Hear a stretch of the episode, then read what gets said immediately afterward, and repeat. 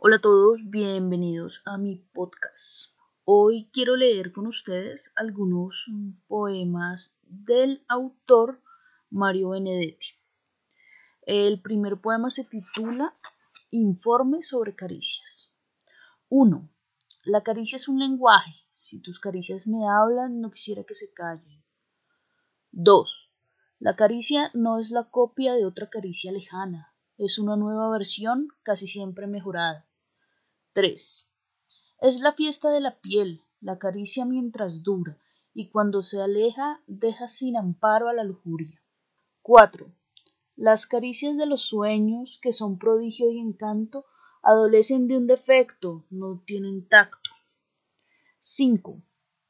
Como aventura y enigma, la caricia empieza antes de convertirse en caricia. 6.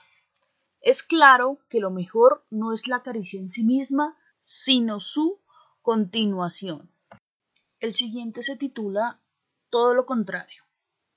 Colecciono pronósticos, anuncios y matices, y signos, y sospechas, y señales.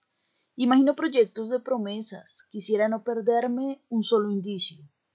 Ayer, sin ir más lejos, ese ayer que empezó siendo asiago, se convirtió en buen día a las nueve y catorce, cuando vos, inocente, dijiste así al pasar que no hallabas factible la pareja, la pareja de amor naturalmente.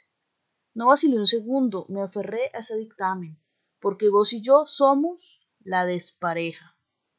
El siguiente se titula Táctica y Estrategia. Mi táctica es mirarte, aprender como sos, quererte como sos, mi táctica es hablarte y escucharte, construir con palabras un puente indestructible. Mi táctica es quedarme en tu recuerdo, no sé cómo ni sé con qué pretexto, pero quedarme en vos. Mi táctica es, es ser franco y saber que sos franca y que no nos vendamos simulacros para que entre los dos no haya telón ni abismo. Mi estrategia es, en cambio, más profunda y más simple.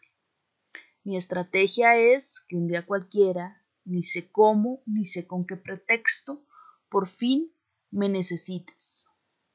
El siguiente se titula Viceversa. Tengo miedo de verte, necesidad de verte, esperanza de verte, desazones de verte.